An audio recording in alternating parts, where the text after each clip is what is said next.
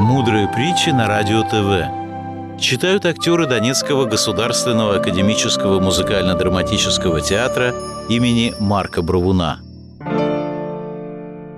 Притча «Свой крест» читает заслуженная артистка Донецкой Народной Республики Елена Мартынова. Притча «Свой крест». Один человек считал свою жизнь невыносимо тяжелой. Однажды он пришел к Богу, рассказал о своих несчастьях и попросил «Дай мне, Господи, другую судьбу, другой крест, полегче». Посмотрел Бог на человека с улыбкой, повел его в хранилище, где лежали человеческие кресты и сказал «Выбирай». После долгих поисков человек, наконец, выбрал самый легкий и маленький крест и вновь обратился к Богу. «Можно мне взять этот?»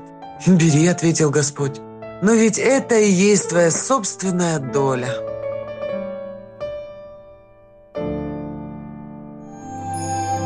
Мудрые притчи. Слушайте каждый вторник в 15.30 на Радио ТВ.